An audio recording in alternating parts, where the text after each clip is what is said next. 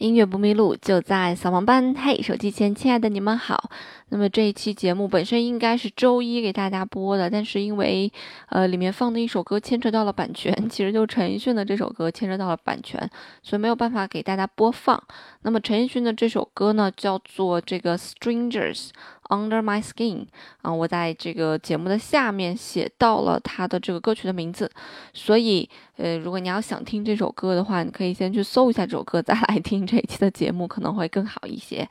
好了，那这个开头是重新录的，那下面的内容我就整个衔接过来啦。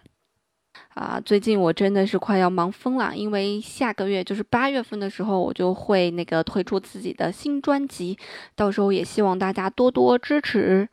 那么今天的节目呢，其实是欺骗了一下大家，因为其实今天我是想讲古典吉他和一个古典吉他的女演奏家，叫做杨雪飞的。可是如果我起这样一个题目的话，杨雪飞。我想很少有朋友有兴趣点进来要听听我在说什么啊，但是我起了一个题目叫做跟陈奕迅相关，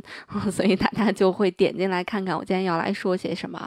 刚才我们听的陈奕迅的那个那半首歌啊，呃，它的背景音乐来自于一个非常非常有名的古典吉他的作品，这首作品叫做《爱的罗曼史》。其实这首作品应该算是这个古典吉他界的一个最知名的一首作品了，有点像什么呢？有点像钢琴界的《献给爱丽丝》吧。只要大家知道钢琴，就会说：“哎，你给我弹个《献给爱丽丝》。”啊，只要那你会弹古典吉他的话，我估计大家就会说，哎，你给我弹个《爱的罗曼史》。那么这首《爱的罗曼史》也是我唯一会弹的几首古典吉他作品里面的其中一首吧。因为其实这首作品呢，并不是很难去弹，大家听起来好像觉得这个东西很华丽似的，噼里啪啦、噼里啪啦的，有很多层层次在里面啊。其实他在演奏的时候，呃，还好，就是他的技巧并没有那么难，因为大家可以听到这有一个旋律，就是哒哒哒哒哒。哒哒哒哒哒哒哒，然后它还有一个伴奏，孔哒哒孔哒哒孔哒哒孔哒哒这样一个伴奏。它其实就是由一只手来完成的。那么左手在压我们说吉他的那个品的时候，它只需要压底下的旋律音，也就是我们说的这个旋律的这个品就可以了。它不用去管这个上面的那个伴奏的品啊，大多数情况下都是这样子的。所以在演奏的过程当中，其实并没有那么难。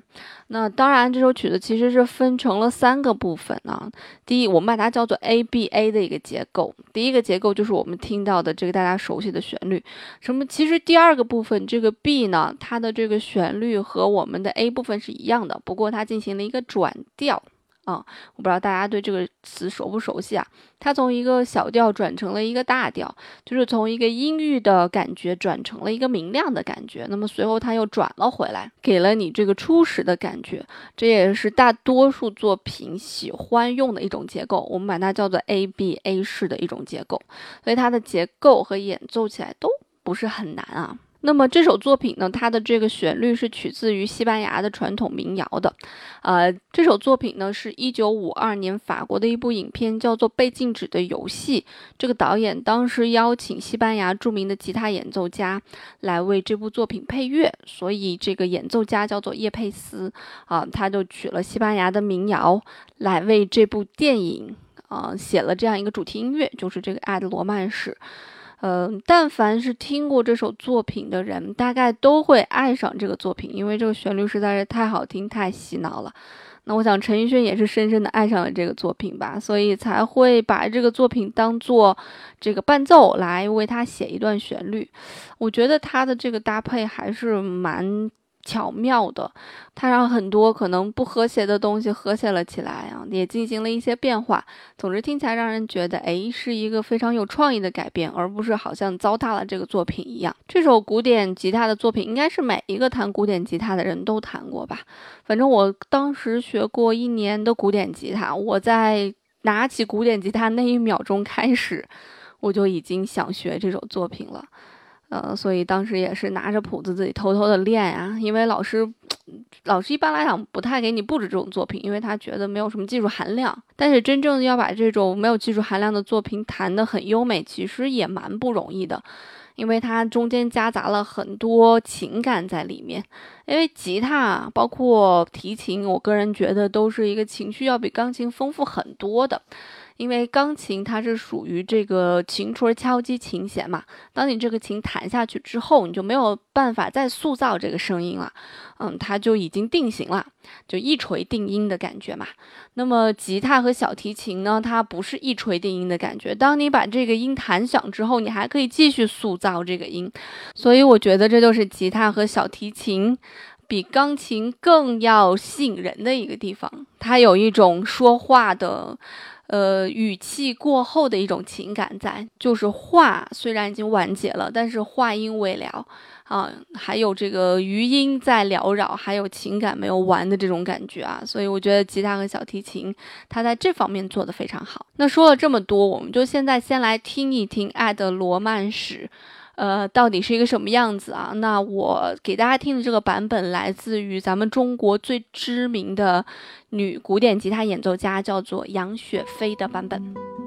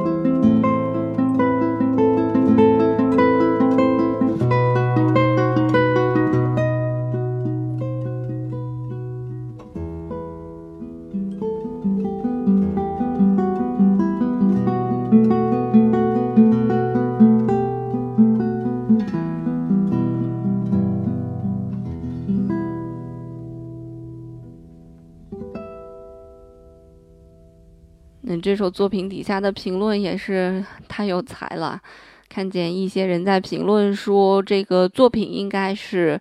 呃，当时小灵通的这个彩铃儿，就是你打过去电话就会响起的一首作品。然后就有朋友在底下留言说：“您拨打的电话暂时无人接听，请稍后再拨。”啊，还有说这首作品应该是在《蓝色生死恋》当中的一段插曲吧，所以有很多人在提到《蓝色生死恋》。啊，所以这首作品真的是一个相当经典的一首作品。